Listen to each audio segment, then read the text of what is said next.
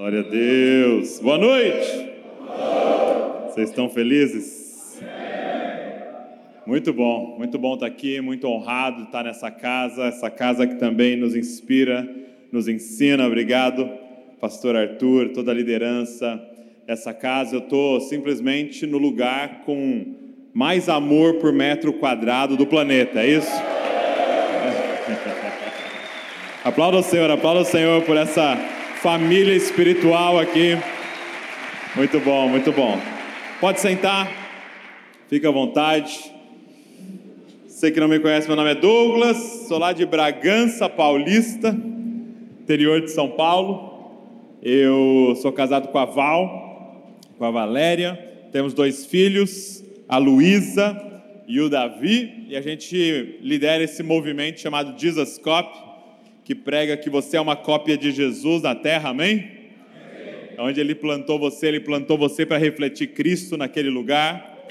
E, e, eu quero falar um pouco sobre, sobre isso com vocês hoje, nesse dia maravilhoso é, nosso aqui, dessa reunião de homens, de homens de Deus, amém? Eu tenho certeza que você foi extremamente ministrado, então eu quero colocar só uma uma cerejinha aqui nesse bolo. Quem foi ministrado hoje aí pelo Senhor? Sair daqui, colocar em prática tudo que o Senhor está falando com a gente. Mas eu quero que você abra aí em João, capítulo número 8, por favor. Pega a sua Bíblia, João, capítulo número 8.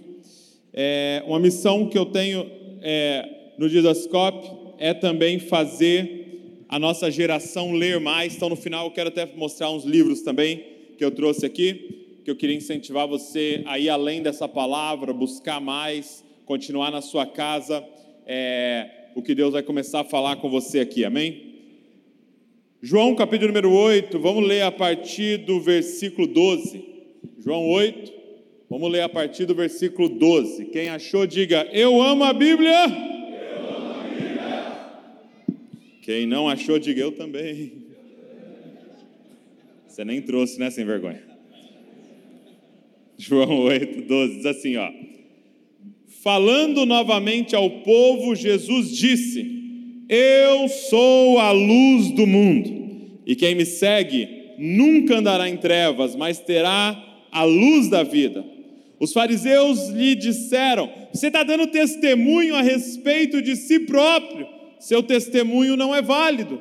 Respondeu Jesus: Ainda que eu mesmo testemunhe em meu favor, o meu testemunho é válido, pois sei de onde vim e para onde vou, mas vocês não sabem de onde vim nem para onde eu vou. Vocês julgam por padrões humanos, eu não julgo ninguém, e mesmo que eu julgue, as minhas decisões são verdadeiras, porque não estou sozinho, eu estou com o Pai que me enviou. Na lei de vocês está escrito que o testemunho de dois homens é válido eu testemunho acerca de mim mesmo, e a minha outra testemunha é o Pai que me enviou. Feche seus olhos junto comigo.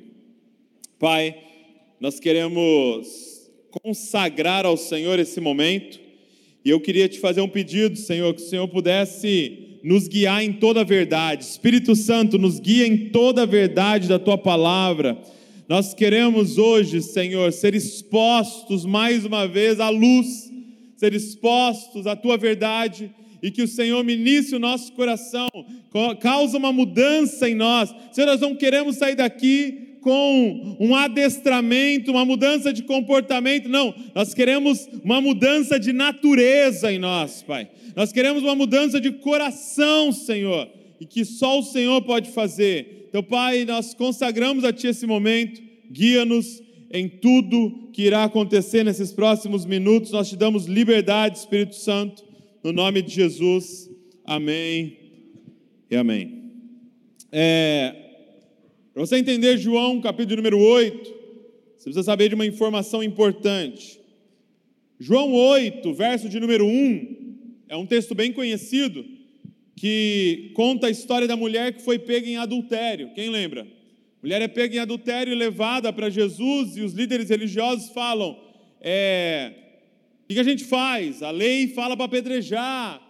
O que o senhor diz? Ele está escrevendo no chão, e aí ele fala: quem não tem pecado, atira a primeira pedra, ninguém atira, cada um deles sai. e ele fala para a mulher: Eu não condeno você, vá e não peques mais. Texto muito conhecido. Porém, é, quando você vai estudar os manuscritos, esse texto não está nos manuscritos mais antigos do Evangelho segundo João, ok? Então, como é que eles fazem? Eles vão encontrando os manuscritos e tem centenas, milhares de manuscritos de cada uma das, da, dos livros. E no de João, os mais antigos não têm esse texto. Então é provável que a igreja do Novo Testamento adicionou esse texto, essa história. Eles entenderam que era relevante essa história, que provavelmente foi passada de forma oral, contada, esse episódio que aconteceu aqui, e eles adicionaram aqui porque eles entenderam que tinha sentido é, essa história estar aqui, ok? Mas quando João escreveu o seu evangelho, não tinha essa parte. Ou seja, você teria que ler o capítulo 7, verso 53 e já pular para o versículo 12 para você entender o raciocínio de João. E o que está acontecendo? No capítulo de número 7, Jesus está sendo questionado. Jesus está sendo questionado sobre a sua identidade. Por quê? Porque ele está na festa das cabanas, ele está em Jerusalém, ele está no meio daquela multidão e ele está ensinando, e ele está pregando, e ele tem sinais, ele tem maravilhas, o ensino dele é com autoridade, e de repente eles descobrem que ele veio da Galiléia. E aí eles fazem uma pergunta: pode vir alguma coisa, pode surgir profeta da Galiléia? Pode vir uma coisa boa da Galiléia? Porque era uma vila, uma vila minúscula e sem nenhuma expressão. Então eles estão questionando a identidade de Jesus. Eles estão dizendo, e aí, se você lê o início do capítulo 7, nem os irmãos de Jesus criam e que ele era alguma coisa. E eles estão falando para ele: ó, oh, se você quer se aparecer mesmo, se você está falando que é quem você diz que é, você tem que ir para a festa e se mostrar lá. Então Jesus, no capítulo 7, está sendo questionado em sua identidade. Agora, eu acho fascinante quando você chega no capítulo de número 8, então, que nós lemos, e o verso de número 12. Então você imagina, está sendo questionado. E o que, que você faz quando você é questionado da sua identidade? Qual é a nossa tentação quando nós somos questionados da nossa identidade? A nossa tentação, ainda mais como homem, é falar, ah, é, vou te mostrar. E a gente quer fazer alguma coisa para mostrar que nós somos. Ou a gente quer tirar um portfólio e falar, olha tudo aqui que eu já fiz. Mas Jesus não faz isso. Ele simplesmente deixa pior ainda. Porque se ele estava ensinando e profetizando, e o pessoal está falando, pode vir uma coisa boa da Galileia, eles estão questionando assim: né, profeta nenhum vem da Galileia ele, ele para e fala assim: vocês estão achando que eu sou profeta? Deixa eu falar para vocês quem eu sou. Ele vira para os caras e fala assim: Eu sou a luz do mundo. É como se os caras estivessem falando assim: Ah, não vem nenhuma lâmpada da Galileia. Ele está falando: Você está achando que eu sou uma lâmpada? Deixa eu te falar quem eu sou. Eu sou o sol da justiça. Eu sou a luz do mundo, e quem me segue anda na luz, mas quem não me segue andará em grandes trevas. Ele não mostra nada, ele reafirma quem ele é. Por quê? Porque você está diante de alguém que tinha clareza e certeza da sua identidade, ele sabia quem ele era. Quando questionado da sua identidade, ele não cede. Você está diante de alguém, de um homem livre de todos, que não cede às pressões ao seu redor, nem de seus irmãos que não acreditam nele, nem dos seus seguidores que tinham expectativas em relação a ele, nem dos seus inimigos. Ele em nenhum momento deixa de ser ele. E eu queria falar sobre isso com você. Olha para quem está do seu lado e faz uma pergunta que talvez é a pergunta mais difícil da humanidade. Pergunta assim: ó, quem é você?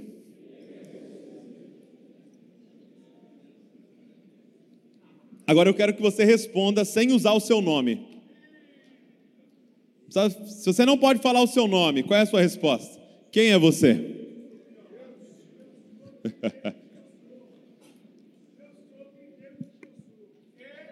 Forte, forte. Estamos pregando, hein? Estamos começando a pregar aqui. Presta atenção nisso. Por que, que eu quero falar sobre isso com você? Porque nós estamos correndo um grande perigo. Porque a nossa geração, esse tempo que nós estamos vivendo, filósofos da atualidade, eles definem como um tempo movido pelo, pelo desempenho, movido pelos resultados. Nós estamos sofrendo uma grande tentação de sermos movidos pelo resultado que estão dizendo que nós temos que obter. E frente ao resultado que nós queremos, nós estamos adotando falsas identidades, pensando o que, que funciona mais para chegar onde estão me dizendo que eu tenho que chegar. Ao invés de nos manter fiéis e firmes à identidade e vocação que Deus nos deu. E eu quero que você grave isso no seu coração, e nós vamos desenvolver juntos. Sucesso no reino de Deus, sucesso diante do Senhor, não é o resultado que você vai dar, mas é se você vai se manter fiel a quem Deus falou que você é até o fim. Vou falar de novo. Sucesso não é o resultado que você gera, mas quem você é diante do Senhor. Se você vai ser fiel à sua vocação até você estar diante do Senhor. Deus não vai cobrar você dos seus resultados, Deus vai cobrar você da sua identidade. Quem está entendendo? Porque vai chegar diante dele gente com muito resultado, que expulsou demônio, que curou enfermos, mas ele vai falar: Eu não te conheço, porque você se fantasiou a vida inteira. Quem é você? Jacó, ele se fantasia e tem o resultado. E Deus foi agradado? Não. Porque quando ele tem um encontro com Deus, a pergunta de novo é a mesma: Quem é você? Porque eu não abençoo quem está fantasiado, porque está focado no resultado. Então, homens de Deus desse lugar, dando resultado ou não dando resultado, permaneça na vocação e no lugar e na identidade que Deus colocou sobre você. Quem está entendendo? Quem está entendendo o que eu estou falando? Quem é você? Qual é a sua identidade?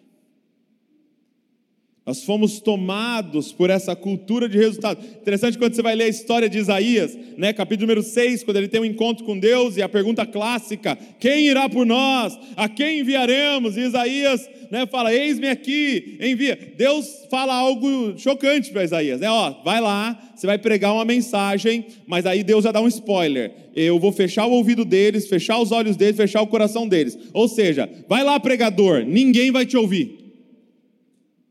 Ou seja, se Isaías tivesse focado no resultado, como alguns falsos profetas estavam, ele mudaria a mensagem, porque não estava dando resultado. Ah, quem está entendendo? Só que ser fiel a Deus não era quantas pessoas ele ia conseguir na igreja dele, era falar exatamente o que Deus tinha mandado falar, era ser exatamente quem Deus estava mandando ser. Então não era olhar para o resultado, mas era olhar para o Senhor e a vocação que Ele tinha colocado sobre aquele homem. Quem é você? Será que eu e você estamos nos dobrando diante das expectativas humanas e negociando quem Deus nos chamou para sermos? Isso é muito sério.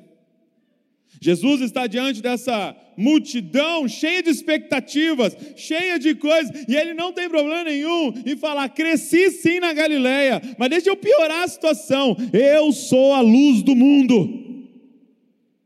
Eu sou Deus encarnado na frente de vocês. E vocês não têm noção do, do, do tamanho da provocação dessa frase. Por quê? Porque ele está falando, a Bíblia está escrita em grego ali no original, mas ele está falando em hebraico. E meu irmão, em hebraico, quando ele abre a boca e fala, eu sou, ele está pronunciando o nome que foi dado a Moisés para Deus. Lembra quando Moisés pergunta para Deus, eu vou lá libertar eles, mas o que, que eu falo para eles? Quem é você? E Deus responde o quê? Fala para eles que eu sou. Em João, Jesus fala sete vezes: Eu sou o pão da vida, eu sou a ressurreição e a vida, eu sou a luz do mundo. Então ele está na frente dos caras falando: Eu sou, está diante de vocês. Eu sou a luz do mundo. E aí acontece algo interessante. Quando ele diz a identidade dele, aqueles líderes religiosos se levantam e falam assim: oh, opa, opa, opa. É mentira essa identidade. Por quê? Porque você está dando testemunho de você mesmo. Isso é uma falsa identidade, né? Porque é, é, um combinado, né? Ninguém fica falando de si mesmo. É feio, não é? Sou humilde, gente. Vocês estão diante de um cara humilde, manso, bondoso. Não, não, não. Outros vão falar de você. Aí eles falam, você está mentindo. Por quê? Porque você não pode dar testemunho de você mesmo. E aí Jesus fala o seguinte: deixa eu te falar por que, que a minha identidade é verdadeira. Deixa eu te falar por que, que o que eu estou dizendo, mesmo sendo a respeito de mim mesmo, é verdadeiro. E aí ele dá para a gente a fórmula de saber qual é a nossa verdadeira identidade. Presta atenção. Quando é que eu estou vivendo uma identidade falsa, estou fantasiado, e quando é que eu estou vivendo uma identidade verdadeira? Jesus dá a fórmula. Ele fala o seguinte: o que eu estou falando é verdadeiro. Verso de número 14. Respondeu Jesus: ainda que eu mesmo testemunhe a meu favor, o meu testemunho é válido. Por quê? Porque eu sei da onde eu vim e eu sei para onde eu vou. Ele está dizendo o seguinte: que a verdadeira identidade é a soma de ter clareza da sua origem e do seu destino. Então, se você quer responder essa pergunta, ei, quem é você? Você precisa ter clareza da onde você veio e para onde você vai. Por que, que ele fala? Eu posso declarar para vocês com firmeza: eu sei quem eu sou, porque eu sei da onde eu vim e eu sei para onde eu vou. Da onde você veio, meu irmão?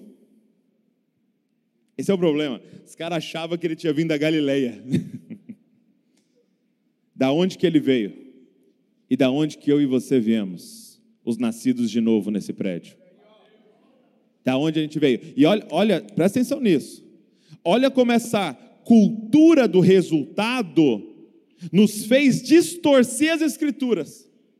Por quê? Porque de repente aquilo que é nossa origem, o diabo nos convenceu que é o nosso resultado esperado. A maioria das pessoas coloca o céu como resultado que ele está esperando no fim da vida. Só que céu na Bíblia nunca foi o resultado, sempre foi a nossa origem. Nessa perspectiva, ninguém vai para o céu, a gente volta para o céu. Por quê? Porque agora você é nascido do alto. Eu sei da onde eu vim. Eu sei qual é a minha origem. Eu sou do reino dos céus. Então a minha origem é o céu. E nós somos peregrinos, embaixadores nesse lugar. Então nós não estamos fazendo as coisas porque a gente quer ir para o céu. A gente está fazendo as coisas porque a gente é do céu. Quem está entendendo? Ele está dizendo: Eu sei da onde eu vim e eu sei para onde eu estou indo. Eu sei qual é a minha origem. Ou seja, meus amados, nós, isso aqui é nossa natureza. Pedro vai falar que nós temos a natureza divina, aqueles que nasceram de novo. Aquele que nasceu do Espírito é o que, gente? Espírito. Então, essa agora é a nossa natureza. E olha como isso muda tudo. Por quê? Porque quando eu olho, por exemplo, os mandamentos da Bíblia, os mandamentos não são uma lista de pré-requisitos para você obter um resultado. O que, que eu e você aprendemos? Ó, obedece tudo isso e você vai ter um resultado bom, você vai entrar no céu. Não, os mandamentos não são uma lista de pré-requisito para ir para um destino. Os mandamentos são uma lista que descrevem o DNA de alguém que nasceu do céu. Vou ter que repetir para você.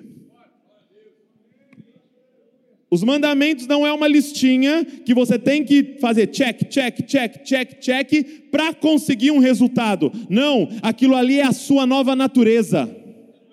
Aquilo é descrição de quem você é em Deus.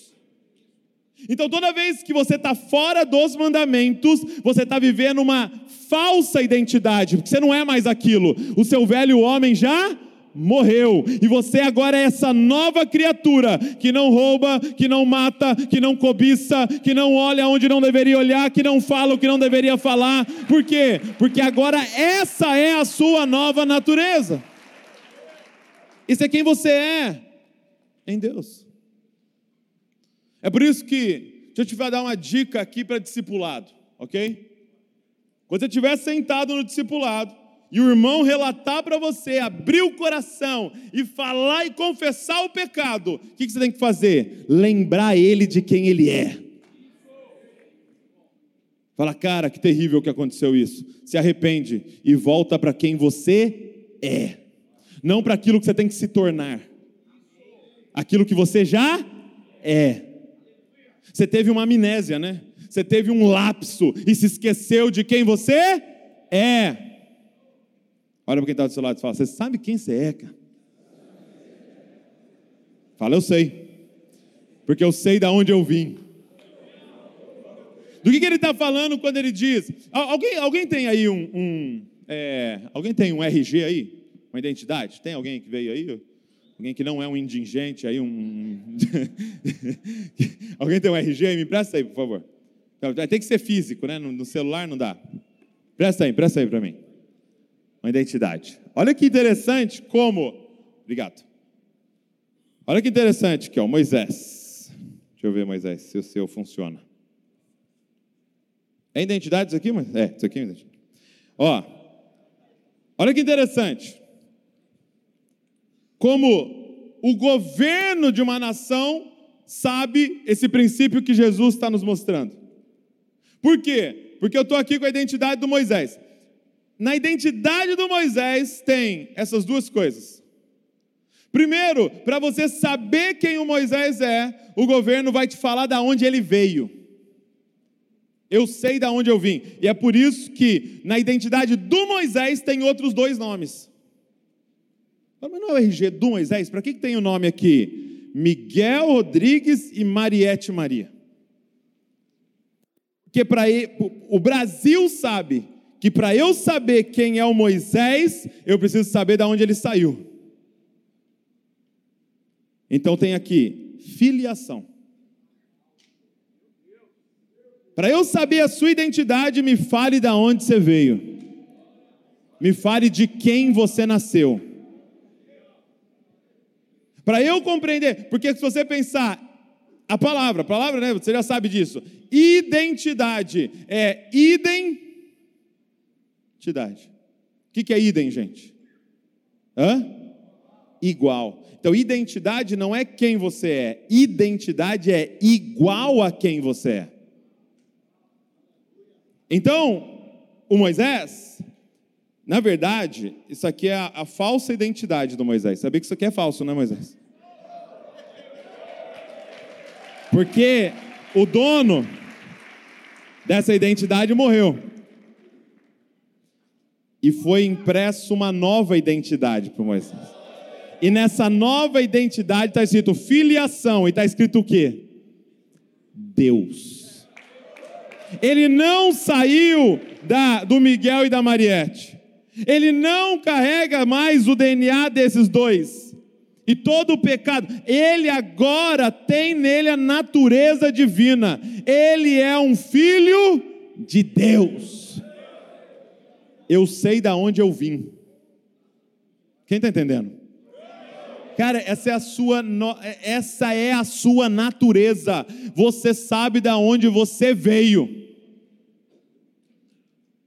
E aí eu te pergunto: o que, que um filho de Deus não pode fazer? O que, que um filho de Deus não consegue fazer? O que, que é grande demais para um filho de Deus? Nada. Para o filho do Miguel e da Marieta, tem um monte de coisa que ele não consegue. Agora, para um filho de Deus, o que você fala assim, não, isso aí não dá. Não tem. Tem o que Deus não quer que você faça. Tem o que não é para você. Mas o que é impossível para você, não tem, porque você chama de pai aquele que criou os céus e terra. É o seu pai. Você sabe de onde você veio. E você está extremamente satisfeito nessa identidade. O para mim o que é maravilhoso do ser filho de Deus é que meus amados, nós chegamos no topo. Se a vida é como o planeta, tem um monte Everest, que você escala e você chega no topo da vida. É ser filho de Deus. Deixa eu te perguntar, tem um título que supera o título filho de Deus? Tem, não, sério, tem. Ah, não, ah, o presidente. Não. Ah, o o MVP do, eh, da NBA. Não. O, o, o, bola de ouro, e o campeão da UEFA, e o campeão do UFC. Não, não tem nada. Tudo isso está inferior a um título: Filho de Deus. Então, eu tenho uma informação para te dar hoje aqui.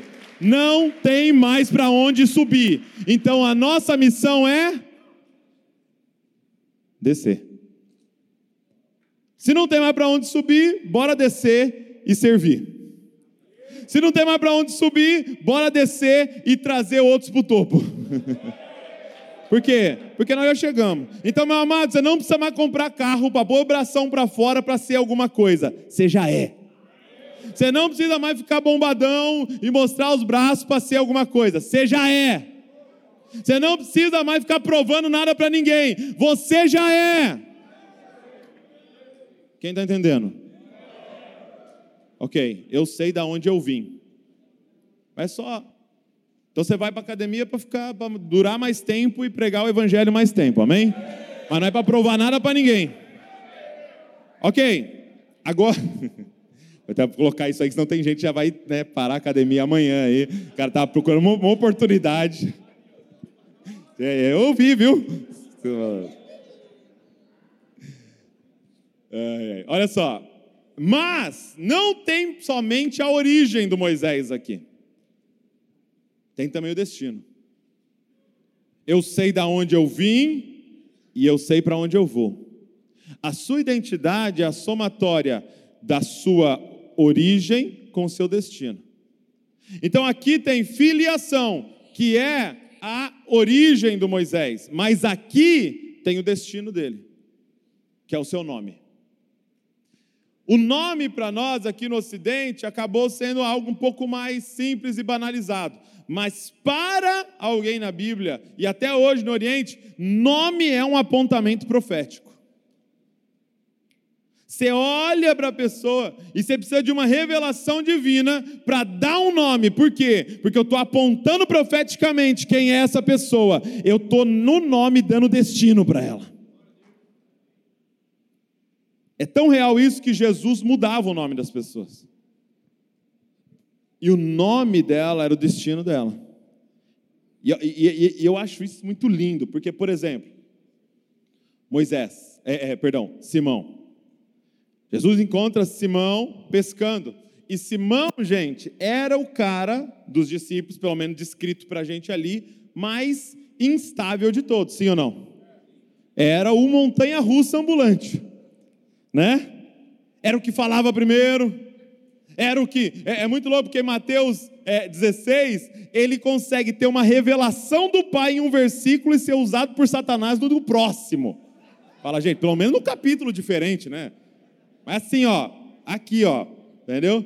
Oscilação. Aí Jesus vai colocar um nome nele. Qual é o nome? Pedra. Então, peraí, Jesus. Você pega o mais instável e dá o nome mais estável. Por quê? Porque toda vez que Jesus chamava ele, era uma profecia sobre a vida dele. Quando ele é usado por Satanás, ele está falando o estável, o firme, o inabalável. Só que nós damos nome de acordo com o jeito que a pessoa está. Deus dá nome por quem ela é. Lembra do discipulado? A pessoa chega assim e você lembra quem ela é. Você é Pedro. Você é essa pedra. Eu estou profetizando sobre você, você não está vendo agora, mas eu já estou vendo quem você é. Então é esse apontamento profético. Então, o Moisés não tem mais essa filiação, mas o Moisés também não tem mais esse nome. Agora há um nome, existe sim um nome específico para cada um aqui, mas existe um nome coletivo sobre nós hoje aqui, que é o nosso destino. Eu sei de onde eu vim e eu sei para onde eu vou.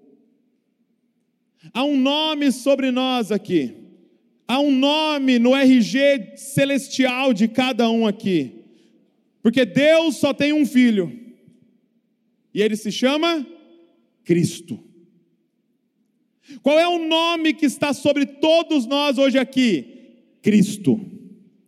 Tanto que a Bíblia vai dizer que então nós somos o corpo de Cristo. Cada um aqui é um membro desse homem coletivo que está andando sobre a nação, chamado Cristo. Se na filiação mudou, no seu nome também mudou. Agora você é Cristo. Há um nome sobre você. Tanto que, e aí de forma bem específica para nós homens aqui, é, é, Paulo vai dizer em Efésios capítulo número 5: Maridos, amem a sua esposa como Cristo amou a igreja. Há um nome sobre vocês, há um destino sobre vocês. Qual é esse destino? Cristo. É muito lindo porque quando a gente olha em Mateus 16, é, Jesus pergunta para os discípulos: quem o pessoal está falando que eu sou? Ó, identidade. Quem que eles estão falando que eu sou? Aí ele diz assim: ó, ah, tem gente falando que você é João Batista, tem gente falando que você é Jeremias, tem gente falando que você é Elias e outros profetas. E aí Jesus vira a pergunta para eles: e vocês? Quem vocês dizem que eu sou? O que, que Pedro, o que, que, que o pai deixou Pedro acessar? o RG de Jesus. Pedro pegou o RG de Jesus e falou assim: ó, Tu és o quê? Cristo, Filho do Deus vivo. Ele leu o nome e ele leu a filiação. Eu sei o seu destino e eu sei a sua origem. Tu és o Cristo, o Filho do Deus vivo. Você veio do Pai e você tem um destino. Cristo, presta atenção. Naquela hora, a Bíblia diz assim, ó, desde esse dia, depois você lê Mateus 16, desde esse dia, porque até ali Jesus foi falando por parábolas, mas nesse momento ele fala: posso falar diretamente com eles. Eles entenderam que eu sou Cristo, e ele fala: estou indo para Jerusalém, vou padecer na mão dos, dos líderes religiosos, vou ser açoitado, humilhado, vão acabar comigo e vão me matar. Na hora, o Pedro que teve a revelação faz o quê? Chama Jesus de canto. Calma, calma. E aí, na hora, Pedro vira o coach de Jesus. Ô Jesus, não fica falando essas paradas. Essas... Ó, Jesus, se você ficar jogando isso para o universo, o universo devolve. Falando esse negócio muito dark, muito negativo. Fala comigo, eu sou mais que vencedor. Fala, fala. Eu sou cabeça, eu não sou cauda. Fala comigo.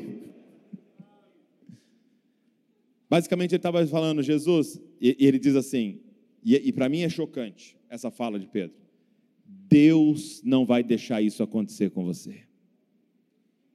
Deus não vai deixar você sofrer, Deus não vai deixar você entregar sua vida. Porque ele não compreendia o que é ser Cristo. E na hora, Jesus identifica um espírito naquela fala. Que espírito é esse? O espírito do anticristo.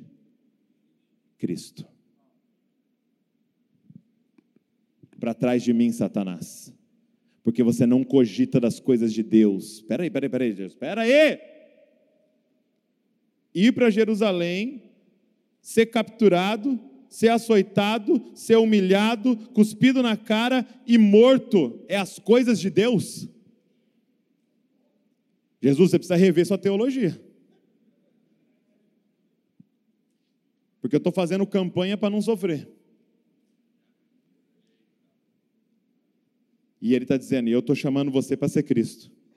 Porque na sequência ele vira para todo mundo e fala: Quem quiser ser meu discípulo, negue-se a si mesmo, tome a sua cruz e siga-me. Do que, que ele está falando? Eu estou atrás de uma multidão de Cristo.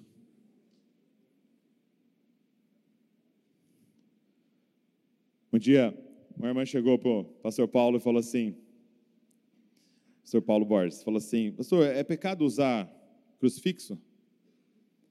Aí ele falou assim: Irmã, não. Mas assim, vou te dar uma dica. É, compra um crucifixo vazio, vai lá na joalheria, leva uma foto sua e manda esculpir você. Porque Jesus já carregou a dele, agora é a nossa vez de levar a nossa cruz. Ele está nos chamando com um nome: Cristo. Quem é Cristo, gente? Cristo. A palavra Cristo significa ungido. A palavra Cristo significa o escolhido. É a mesma palavra Messias, ok? Se, se a gente puder dar uma definição para Cristo aqui. Quem é Cristo? O escolhido para entregar a vida para que muitos vivam. Quem é Cristo, o escolhido para perder a vida? Quem é Cristo, o escolhido para morrer em favor de muitos? E eu vim aqui com um recado para vocês, homens de Deus: há um nome sobre a gente: Cristo. Você foi escolhido para entregar sua vida. Você foi escolhido para perder a vida. Você foi escolhido para morrer. E essa é a nossa salvação. No Evangelho não se salva guardando, no Evangelho se salva morrendo. E ele diz o seguinte: quem quiser ser meu discípulo, negue-se a si mesmo, tome a sua cruz e siga-me, pois quem quiser salvar a sua vida, perdeu, mas quem quiser perder a vida, salvou. É o reino de ponta cabeça. Se salva morrendo se ganha perdendo. Deixa eu te fazer uma pergunta. Como é que faz para salvar um pão? Você tem um pão, ok? Como é que a gente faz para salvar o pão?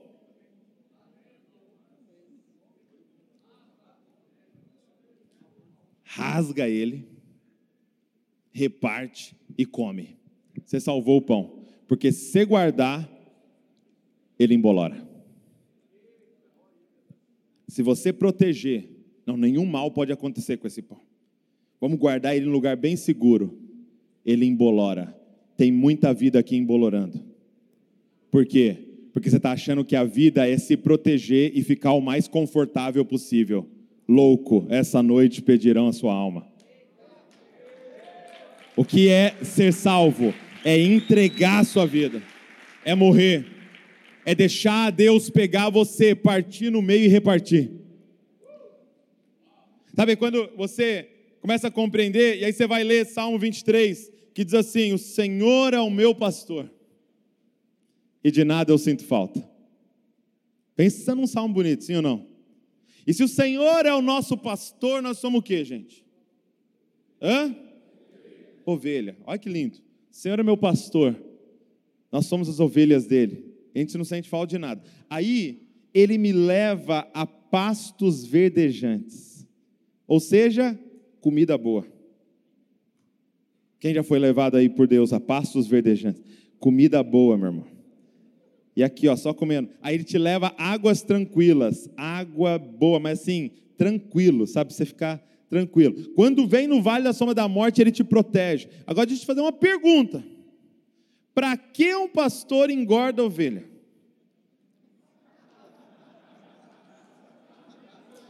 Diga amém. Para que um pastor leva na, no pasto mais verdejante que ele achar? Por que, que a ovelha tem que comer bem? Hã?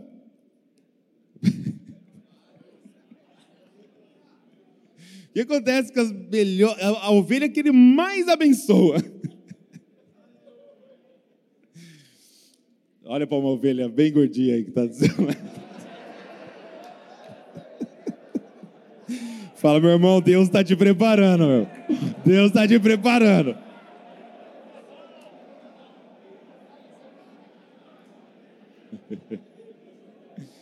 A impressão que dá, presta atenção, a impressão que dá é que é para o final do, do texto. E preparas um banquete na presença dos meus inimigos. Quem é a refeição desse banquete? Quem é servido nesse banquete? Sabe, a vida cristã é essa jornada de ovelha a cordeiro. É você entender que Deus nos enviou para cá. Nós temos uma origem, Ele, o céu. E Ele nos enviou para cá para entregar a nossa vida, para morrer, para que outros vivam. Ele nos mandou para cá para morrer pelas nossas esposas, para morrer pelos nossos filhos, para morrer por uma comunidade, para morrer por uma cidade, para entregar a nossa vida em favor de outros. Se você está aqui e você está tentando proteger sua vida, você está perdendo a sua vida, porque Deus te criou para entregar a sua vida. Deus te criou. Ele disse: quem tentar proteger a vida, perdeu, mas quem perder a vida em meu favor, achou. Então, isso aqui não é um ajuntamento para ensinar você a se salvar. Jesus já fez isso na cruz do Calvário. Isso aqui é um ajuntamento para te ensinar a perder sua vida a entregar sua vida, a morrer por algo maior do que nós. Essa é a nossa vocação. Nós fomos chamados para ser como Cristo. Tomar nossa cruz e segui-lo. Sabe, quando eu olho para um auditório como esse, é uma coisa muito interessante que eu consigo enxergar o rosto de todo mundo aqui. Eu consigo ver a face de cada um aqui. Consigo ver o irmão ali sorrindo, o irmão dormindo. Brincadeira, não tem ninguém dormindo. Consigo ver o rosto de cada um aqui. Só tem uma face aqui nesse auditório que é invisível para mim. Só tem um rosto nesse auditório que Deus não me deixa ver. Que Deus não me fez para ver. É o meu porque eu não fui feito para olhar para mim. Eu fui feito para olhar para você. E você não foi feito para olhar para você. Você entende que o pecado faz isso, te dobra. É, eu não lembro qual autor dizia que do, dos pais da igreja que o pecado faz nós virarmos uma pessoa corcunda, virada para si mesmo, olhando para si mesmo, buscando os seus prazeres, mas o evangelho nos põe de pé de volta e nos coloca no caminho de entregar a nossa vida. Essa é a sua vocação. Há um nome sobre você. Cristo. Você nasceu para perder sua vida. Você nasceu para morrer. Cara, foi sempre assim. Nós somos os guerreiros, nós somos os caçadores. Gente, quem não pode morrer é mulher. Se a mulher morrer, meu irmão, acaba tudo, sim ou não? A gente não sabe onde está nada, a gente não sabe fazer nada. Então a vida do homem, presta atenção nisso, gente. A vida do homem, Deus nos fez para morrer. Agora, lógico que a nossa cultura mudou, mas sempre foi assim: era um beijo na mulher de manhã, não sabendo se vai voltar, porque estava saindo para caçar, estava saindo para uma guerra, estava saindo para viver sua vocação. Porque quem não podia morrer era ela que estava lá protegendo os filhos. Mas nós somos a ponta da lança, expostos. Mas nós estamos colocando nossas mulheres nessa posição. E Deus está dizendo: esquece resultado, vive a sua vocação. Vocês que estão aqui nasceram para ser como Cristo, nasceram para entregar a sua vida, nasceram para proteger, para prover, nasceram para cuidar das suas casas. Algo que Deus tem confrontado muito meu coração, a nossa comunidade, era o seguinte: quando você olha para a nação de Israel, que é uma grande representação também para nós, quando você olha para a nação de Israel, e eu faço uma pergunta, olhando para a nação, pensa na nação ali na época de, de Salomão, na sua glória, né? Você olha para o país ali, para a nação, e eu te faço uma pergunta: o que, que na nação de Israel representa a igreja? Olhando para essa figura, o que, que na nação de Israel representa a igreja? E muitas vezes a gente olha e pensa que a igreja é representada pelo templo. Ah, aquele templo maravilhoso, é como se fosse a igreja. Não, porque o templo, o judeu ia uma, duas vezes por, me, por ano no templo. A igreja a gente vai uma, duas vezes por ano? Não, a igreja a gente faz semanal. Eu te pergunto, aonde a nação de Israel se reunia semanalmente para adorar a Deus? E eu te respondo, em casa, todo sábado, chamava Shabbat. E eu te pergunto: quem eram os pastores de Israel que celebravam o culto toda semana? Cada pai. Quem ensinava a Bíblia para Israel? Cada pai. O que, que Jesus veio condenar? O que estava acontecendo em Israel? aonde estava sendo terceirizado para uma sinagoga. Sabia que a sinagoga nasce na Babilônia? Eles fora de Israel, eles criam na Babilônia a sinagoga e agora profissionais da fé que ficam lá ensinando a Bíblia, para a gente não precisar mais fazer isso em casa. Mas Deus está nos dizendo: volta para a sua vocação. Eu não te criei para você ter o maior salário do planeta, eu te criei para uma vocação. Volta para a sua vocação, volta para morrer a sua morte, volta para entregar a sua vida. A responsabilidade de saber Bíblia, dos seus filhos saberem de Bíblia, dos seus filhos estarem, estarem no caminho é sua, não é do ministério infantil, é de cada pai não é do pastor que sobe aqui, ele, ele vai te apoiar, ele vai te ajudar nesse processo, mas você é pastor da sua casa. Se, tem você, se você aqui algum dia falou, misericórdia, eu nunca vou ser pastor, desculpa, meu irmão, você casou, você tem filho, você é pastor. Foi ungido já, assim, No nascimento, casou, já é ungido aqui, ó. Pastor, vai entregar a sua vida, vai viver a sua vocação. Toma a sua cruz negue-se a si mesmo e se achou a vida. Entenda uma coisa, homens de Deus, eu não estou propondo para você um caminho de infelicidade.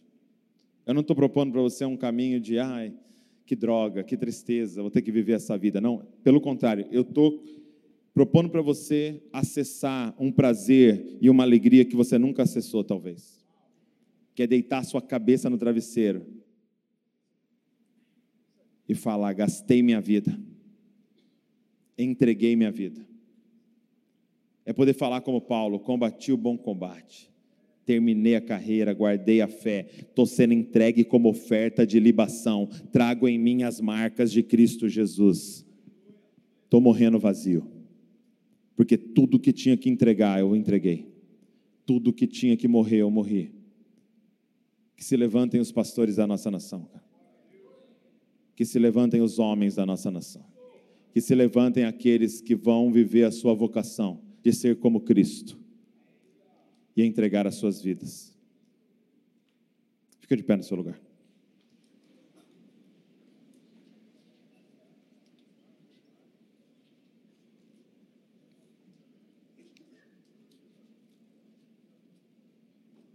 Eu sei de onde eu vim. E eu sei para onde eu vou.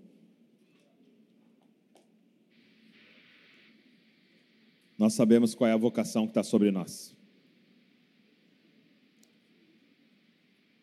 E eu queria orar, antes da gente encerrar, por coragem.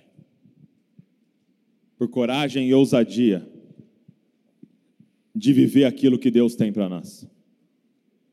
Eu queria orar para que nós pudéssemos nos levantar como modelo para os nossos filhos, principalmente, os nossos filhos homens.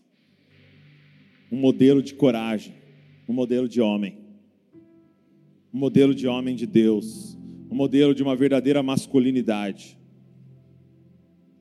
Uma verdadeira masculinidade é aquela descrita no final dos evangelhos, aonde o grande homem, o mais homem de todos, tira a parte de cima da vestimenta, pega uma toalha, pega uma bacia e sai lavando os pés. Esse é o modelo máximo de masculinidade. E é muito lindo nesse texto porque diz assim, ó, sabendo quem ele era e para onde ele estava indo. Jesus tira a sua roupa, se envolve com uma toalha e começa a lavar os pés. Que nós possamos modelar essa verdadeira masculinidade para os nossos filhos e levantar uma geração ainda mais cheia do Espírito Santo, ainda mais poderosa no Senhor, com famílias ainda mais saudáveis do que as nossas que Ele nos dê a coragem e a revelação para fazer isso. Feche seus olhos comigo. Espírito Santo do Senhor, vem sobre nós. Você tem alguém aqui hoje, Pai, que está vivendo fantasiado. Você tem alguém aqui hoje que está vivendo fora da sua verdadeira identidade no Senhor, Pai eu quero te pedir, dê a coragem a essa pessoa a abandonar, Senhor, esses falsos eus que nós criamos, Pai,